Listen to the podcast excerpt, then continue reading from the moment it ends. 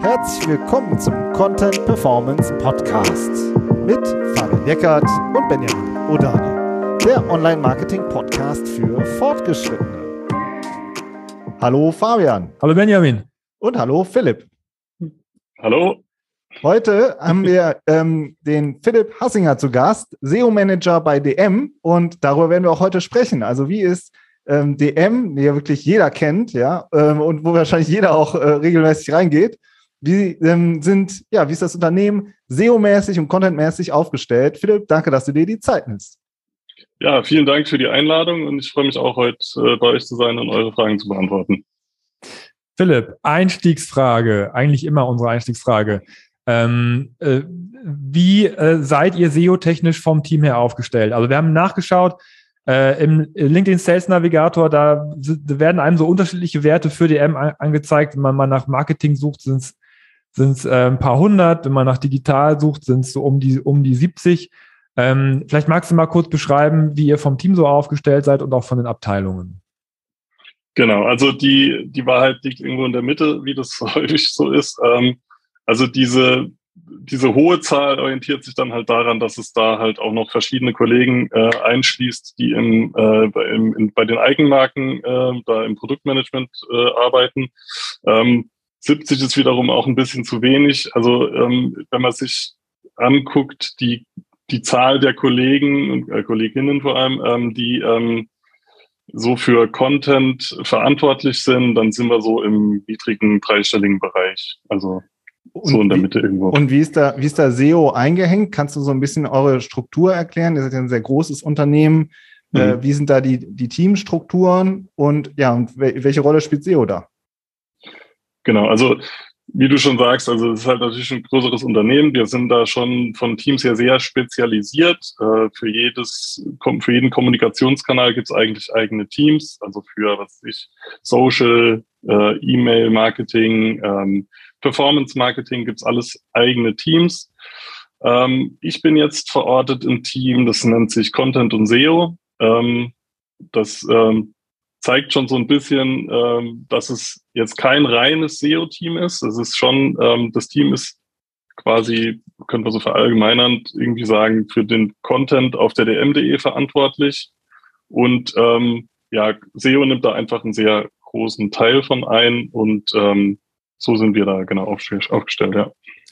Da würdest du ja jetzt auch ganz gut reinpassen, auch von deiner Historie her. Ne? Ich habe gesehen auf LinkedIn, du bist ja gebürtiger Redakteur, sage ich jetzt mal so, oder gelernter Redakteur eigentlich und bist jetzt aber SEO-Manager und bist in einem Team, was Content und SEO heißt.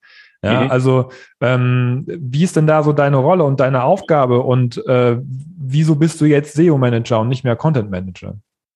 Oder genau, Content-Marketing-Manager? Also Richtig, also wir, ich komme halt wirklich tatsächlich aus der Content-Erstellung. Ähm, das ist so ein bisschen äh, ja historisch gewachsen. Also ähm, man, SEO wird jetzt bei DM noch nicht so furchtbar lang gezielt betrieben. Ähm, wir haben äh, bis 2000 so ungefähr 18 muss man äh, sagen ähm, wird, wird SEO jetzt nicht speziell beobachtet. Ähm, auch die Content-Erstellung lief damals noch etwas analoger ab, sage ich mal. Also so wie man das von Magazinen oder so erkennt, dass man sich jetzt halt im Frühling überlegt hat, oh, jetzt geht wahrscheinlich bald Heustupfen los.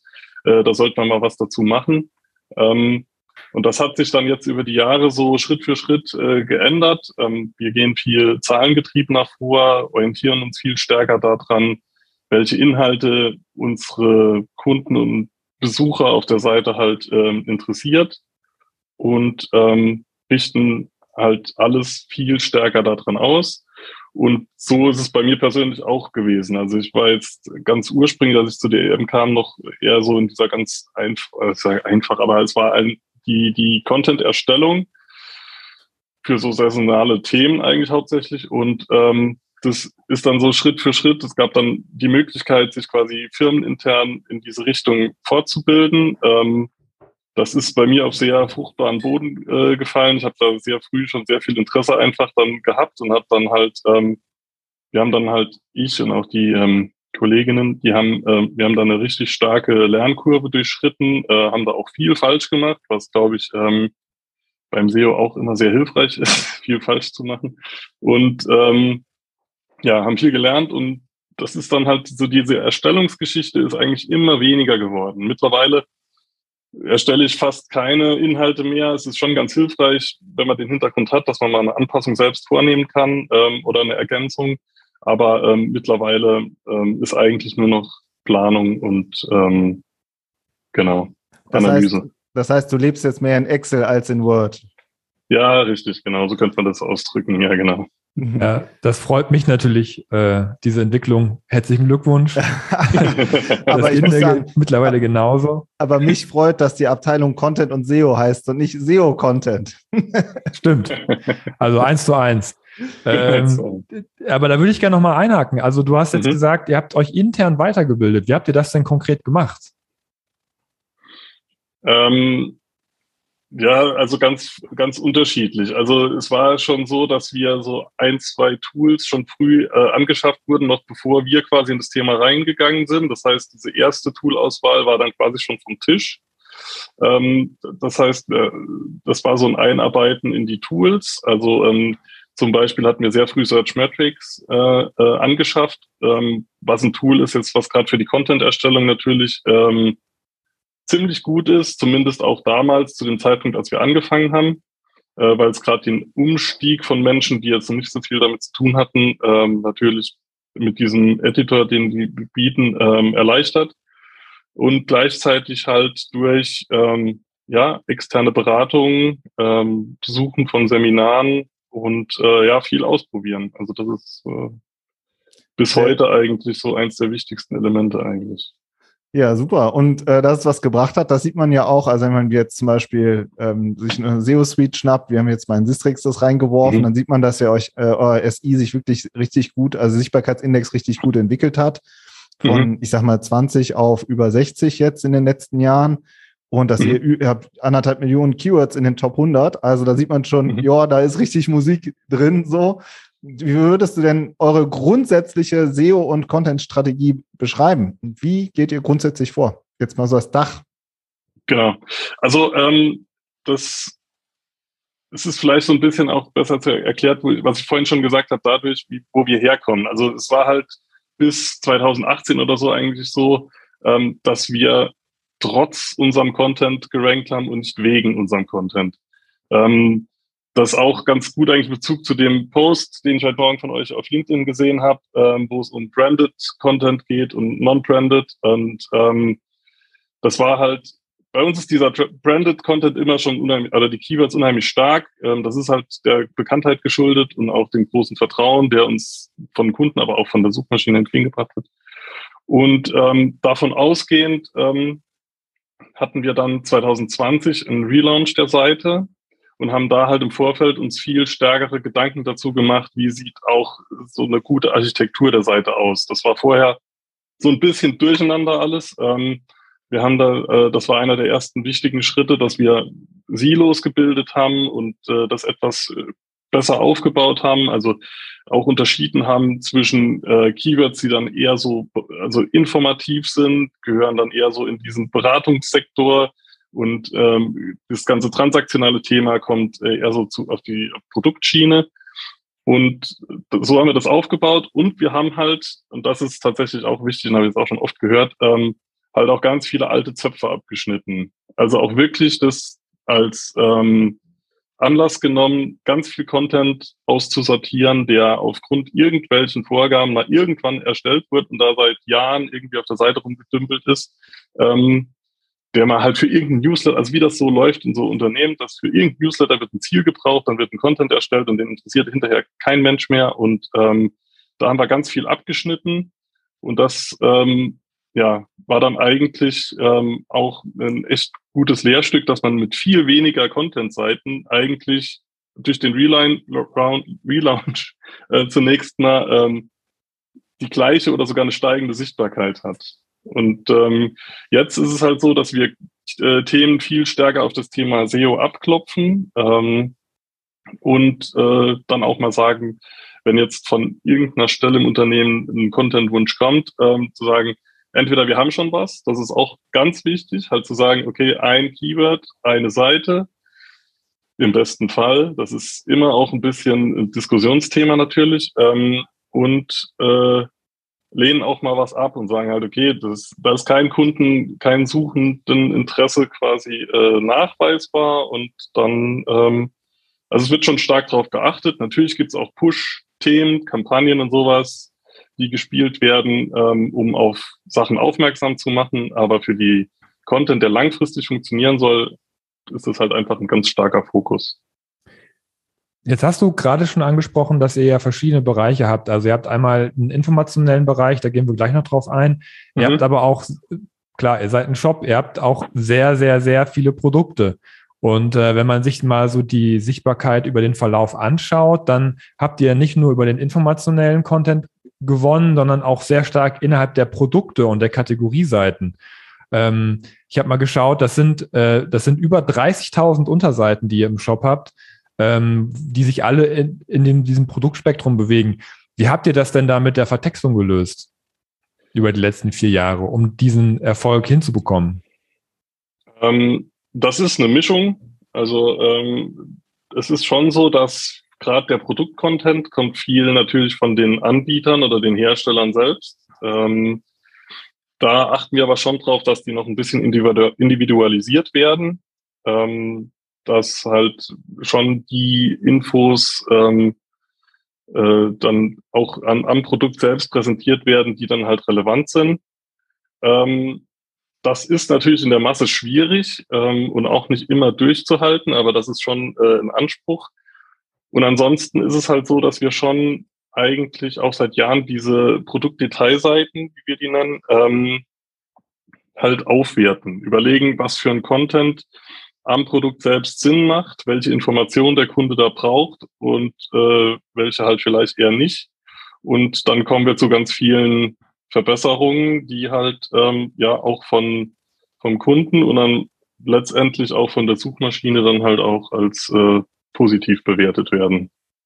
Wie, und kann, kannst du das ein bisschen konkreter beschreiben? Wie kann ich mir das vorstellen? Also, dann habt ihr zum Beispiel Videos und dann sagst du, okay, die bauen wir da jetzt noch ein oder ähm, ein bisschen wie, das kann ich mir noch nicht so richtig vorstellen, weil das ist ja schon, das ist einfach so eine Masse an, an Texten. Mhm. Das stelle ich mir auch unglaublich anspruchsvoll vor, da halt wirklich auch so einen Qualitätsstandard durchzusetzen. Genau. Also dazu muss ich sagen, ich bin jetzt, was der Produkt-Content an, äh, angeht, jetzt nicht super tief drin, aber ich kann es trotzdem ungefähr erklären. Also ähm, es ist so, dass ähm, die Texte angeliefert werden und es dann bei uns extern durch Agenturen eigentlich äh, versorgt, sozusagen ähm, nochmal angeschaut und vielleicht ein bisschen angepasst wird. Und dann wird es halt eingespielt.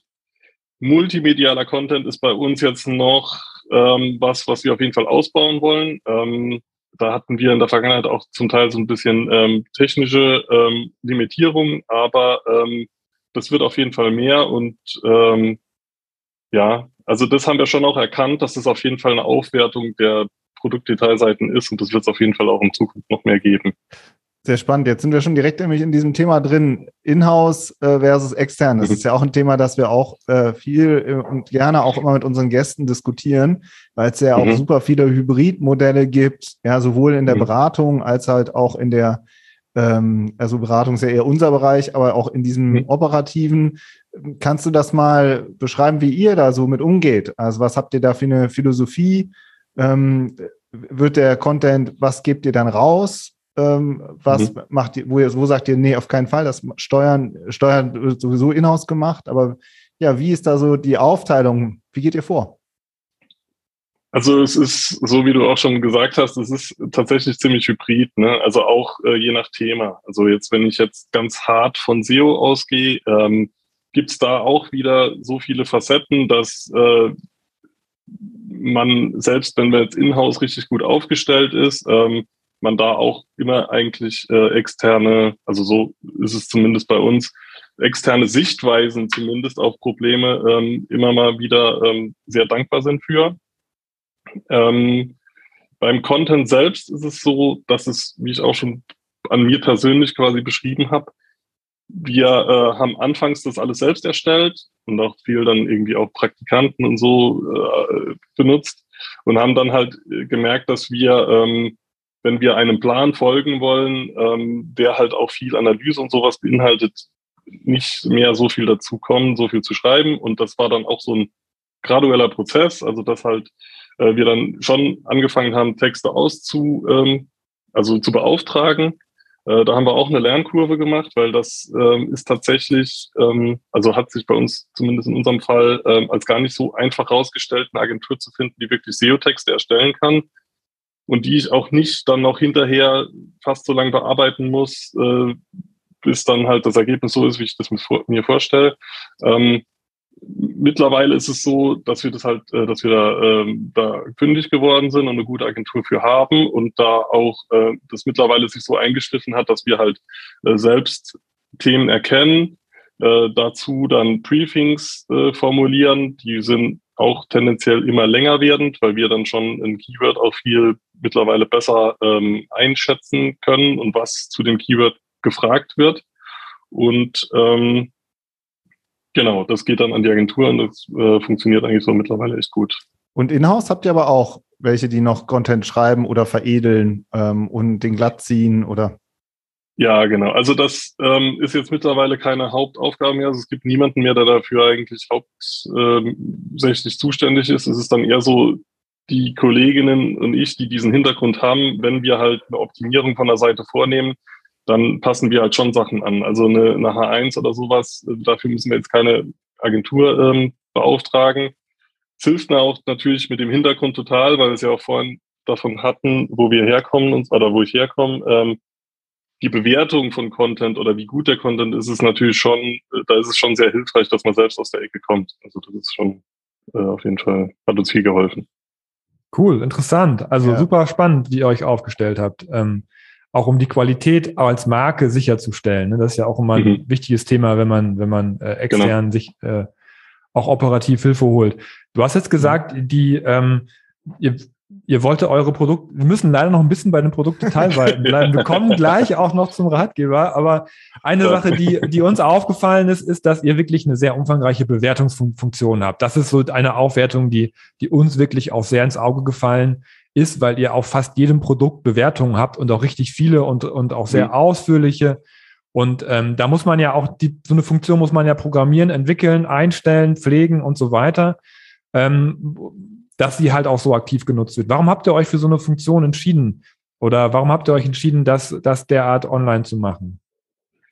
Ja, also da muss ich auch noch ein bisschen noch was zu DM erklären, also oder erzählen. Ähm, dieser kundenzentrische Ansatz, der ja quasi auch die Grundlage für alle möglichen SEO-Aktivitäten ist, ist was, was in dieser DM-DNA sehr tief verwurzelt ist. Also das ist, das ist quasi was, was wirklich auch schon vom Gründer selbst mitgegeben wurde. Das Begegnen des, äh, dem Kunden auf Augenhöhe begegnen und ähm, die Probleme des Kunden sich selbst zu eigen machen und sowas, das ist in den DM-Leitlinien sehr tief verwurzelt. So, das ist die Grundlage.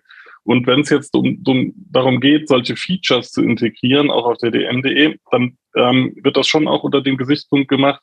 Ähm, ist das eine Möglichkeit vielleicht, um mit dem Kunden noch besser in Kontakt zu treten, um noch mehr zu erfahren darüber, wie, welche Probleme er oder Herausforderungen er mitbringt und ähm, ja, da ist es natürlich ziemlich naheliegend, wenn man drüber nachdenkt und äh, sagt, ja, okay, braucht mir so eine Funktion oder nicht. Und vor dem Hintergrund ist es dann die Entscheidung relativ einfach. Es ist einfach eine Möglichkeit, ähm, mit dem Kunden in Kontakt zu treten, den Kunden untereinander den Kontakt zu ermöglichen und auch ähm, das alles sehr transparent darzustellen. Und ähm, ja, also deswegen war es sehr naheliegend, diese Funktion zu ähm, benutzen. Ähm, dass das natürlich auch Auswirkungen auf die Rankings hat, ähm, dass ähm, wenn, wenn man das jetzt alles äh, zusammen äh, nimmt, was ich jetzt gerade gesagt habe, ist es natürlich auch so, dass äh, Google, dass es da eine Schnittmenge gibt zwischen dem, wie wir das sehen und wie äh, die Suchmaschine das sieht. Also das hat schon auch äh, zu einer Steigerung der Klicks auf jeden Fall geführt, ähm, weil ja das natürlich die, diese Transparenz und sowas, alles, was ich angesprochen habe, natürlich auch von Suchmaschinen als positiv bewertet wird. Das ist schon auch dein Eindruck aus SEO-Perspektive, ja. Also mhm. ist ja auch was, was wir viel auch immer diskutieren oder was auch in der Branche viel diskutiert wird, bessere UX, äh, mhm. ne, bessere, besseres Ergebnis für den User heißt automatisch auch einen Ranking-Vorteil. Ist das auch dein Definitiv. Eindruck? Ja, definitiv.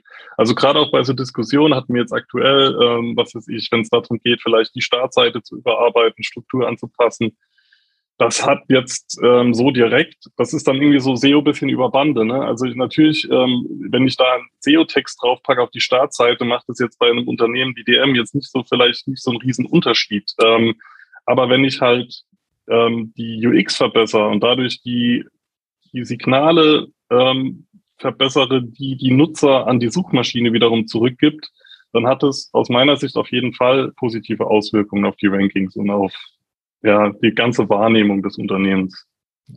Sehr, sehr spannend. Jetzt kommen ja. wir noch zu dem nächsten äh, großen Bereich. Ihr habt ja auch ein Verzeichnis ja. Tipps und Trends, heißt das, wo man schon sieht, da habt ihr jetzt innerhalb von zwei Jahren, äh, das ist wahrscheinlich um den Relaunch herum gewesen, das weiß ich jetzt nicht, aber da sieht man schon auf einmal so einen äh, sprunghaften Anstieg mhm. ähm, in der Sichtbarkeit.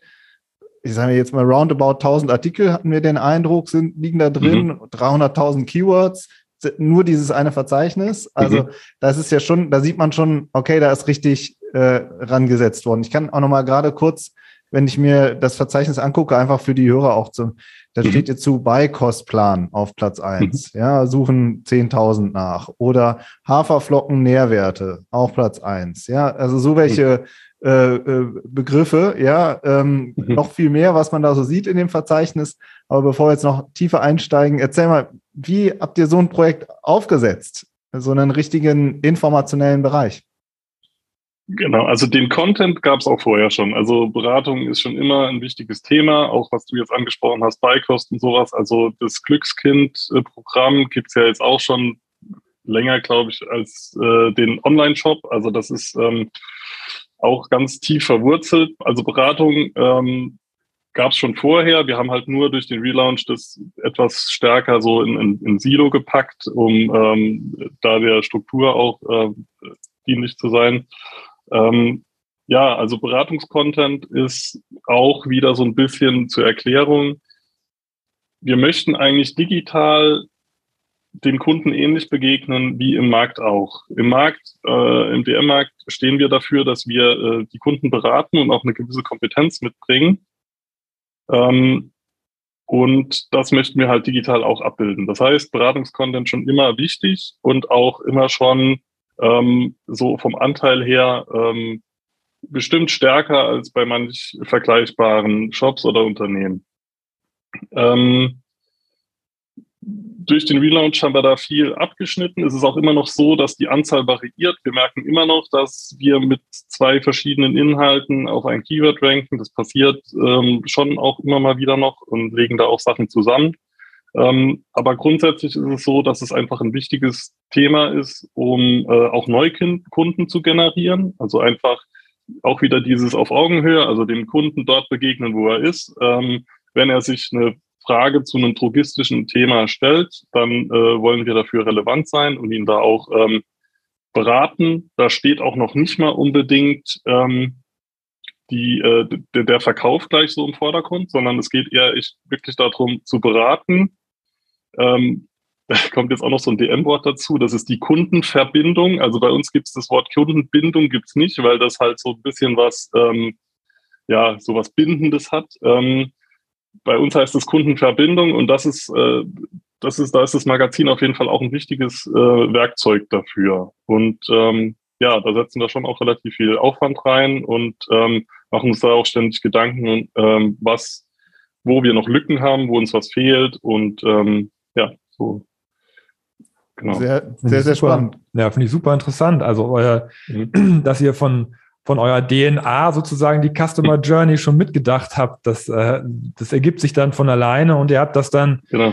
sozusagen nochmal ein bisschen geclustert, um es besser organisieren äh, zu können. Aber dann erübrigt sich ja auch ein bisschen die Frage, was für Ziele ihr mit diesem Projekt verbindet, weil mhm. das hast du ja eigentlich schon, schon gesagt. Ihr wollt Reichweite ja. in der relevanten Zielgruppe aufbauen, äh, mhm. um, um diese Verbindung halt vorher auch schon herzustellen und nicht nur über den Sale oder über den, das Transaktionale. Genau. Ne?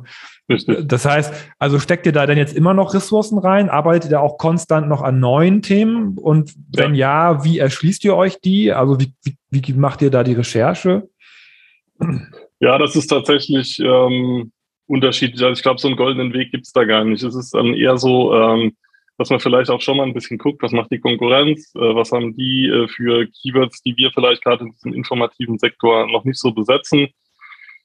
Die letzten zwei Jahre waren wir natürlich da sehr Corona getrieben. Also ähm, unsere ganze Klickkurve kann man eigentlich die ganze Corona-Pandemie sozusagen erklären, ähm, weil eigentlich jeder jede Änderung der Lage sich bei uns irgendwie widerspiegelt. Also ähm, die, die Rekordklicks hatten wir zu dem Zeitpunkt vor einem Jahr ungefähr, wo es dann losging mit diesen Schnelltests, die man selbst kaufen konnte. Wahnsinn. Ähm, aber äh, ja, das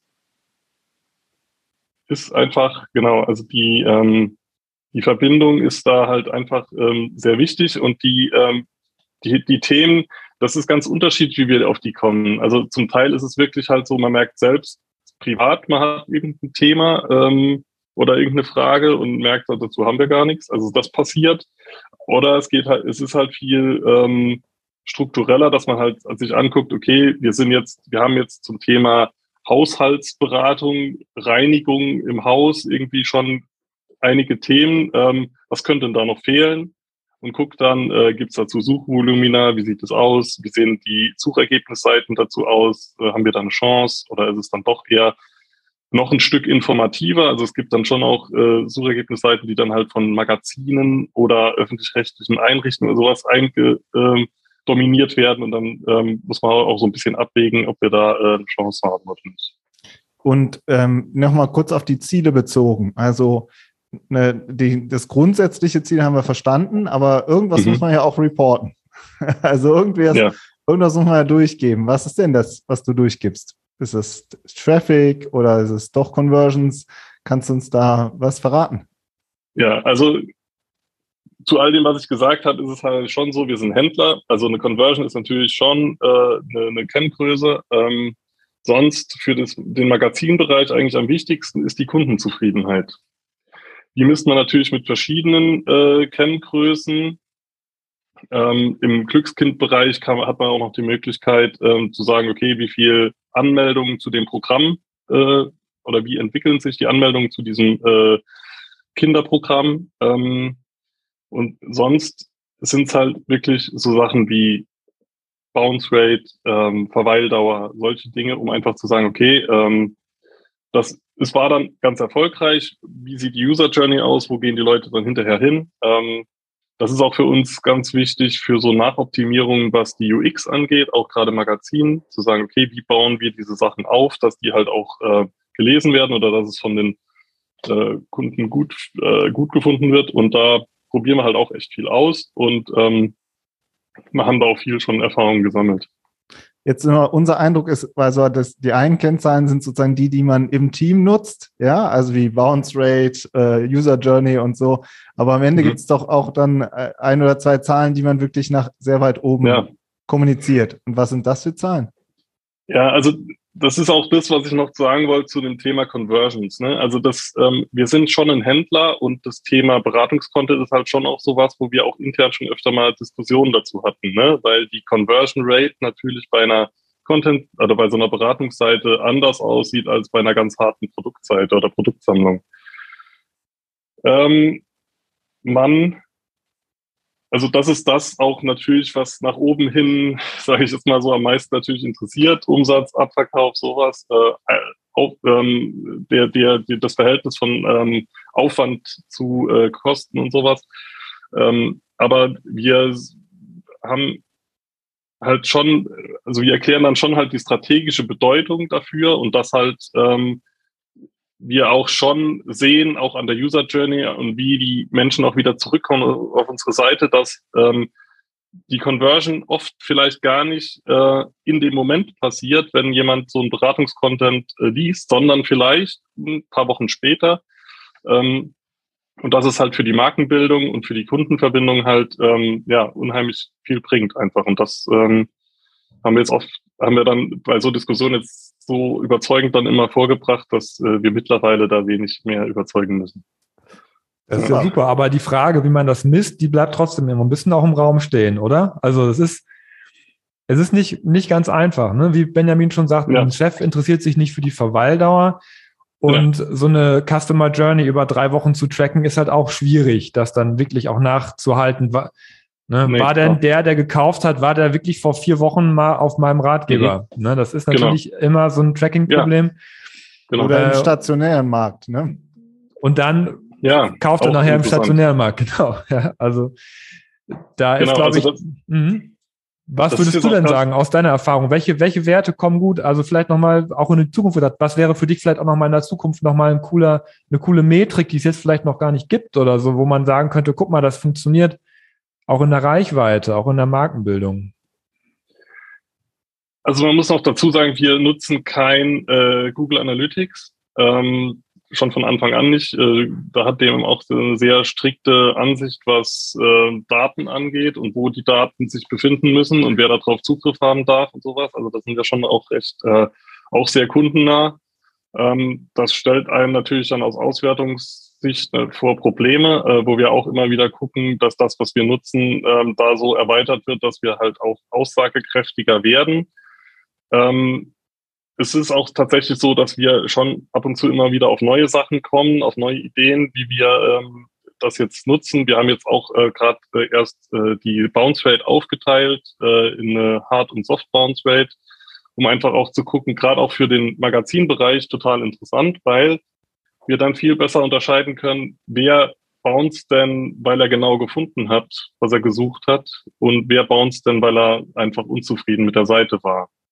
Und ähm, das sind so Annäherungen. Ich meine, dieses, wie, wie, du schon sagst, es ist tatsächlich ein Auswertungsproblem. Wie messe ich das? Ähm, und ja, wir nähern uns an, indem wir zum Beispiel Bounce Rate aufteilen. Wir haben jetzt auch so eine Art Interaktionsrate ähm, eingeführt, wo wir dann halt sagen, okay, wer klickt denn auf das Inhaltsverzeichnis und sowas, ähm, um einfach besser zu verstehen, wie die Inhalte äh, konsumiert werden. Ähm, und sonst gibt's dann halt Wünsche, ähm, natürlich, die ich natürlich so ein bisschen vielleicht noch gern hätte, wäre sowas wie, ähm, das hat, glaube ich, Analytics, äh, Google Analytics schon, so eine Back-to-Serp-Rate und sowas, um halt auch noch besser sagen zu können, okay, hat jetzt jemand das gefunden, was er gesucht hat, oder eher halt nicht. Ähm, und äh, ja, aber da gibt's immer, immer wieder Sachen, auch äh, so Sachen wie Echtzeit und sowas oder Uhrzeit, ne, wann, wann, zu welcher Uhrzeit werden welche Inhalte konsumiert, ähm, um da vielleicht auch Rückschlüsse ziehen zu können, ähm, auch interessant. Oder auch mobiles Endgerät, ist bei uns auch ein Thema.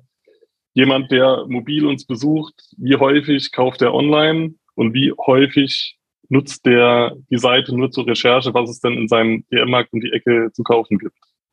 Ja, ja also Weil das, ja, super interessant. Also da, danke für deinen ganzen Inspiration. Ich glaube, das ist sehr viel Inspiration auch trotzdem gewesen, auch wenn du sagst, mhm. wir sind, wir haben da, da, die goldene Lösung auch noch nicht gefunden.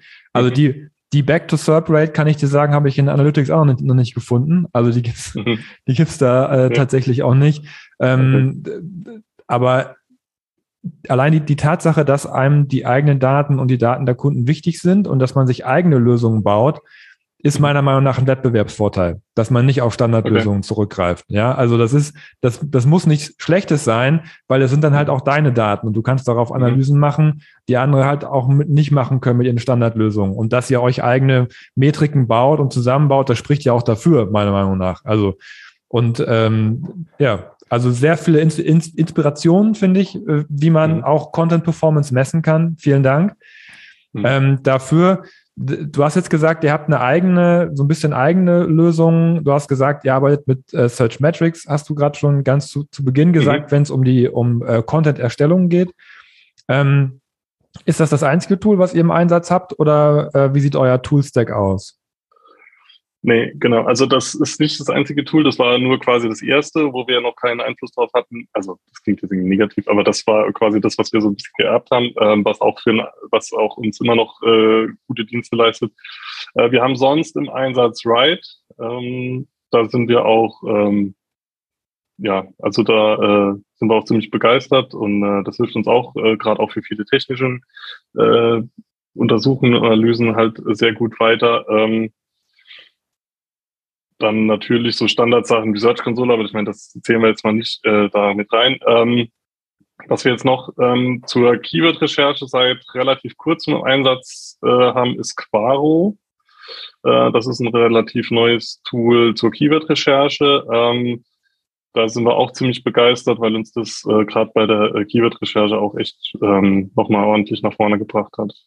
Mit W? K oder wie wird das? Quaro? Mit Q. Ah, mit Q-U-A-R-O.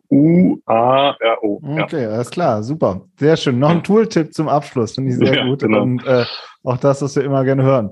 Sehr, ja. äh, Philipp, das war ein äh, richtig äh, super Rundumschlag und sehr, sehr spannend. Und ich glaube, das sind viele unserer Hörerinnen und Hörer, die ja auch in Markenunternehmen arbeiten, die vor genau diesen gleichen Fragen stehen.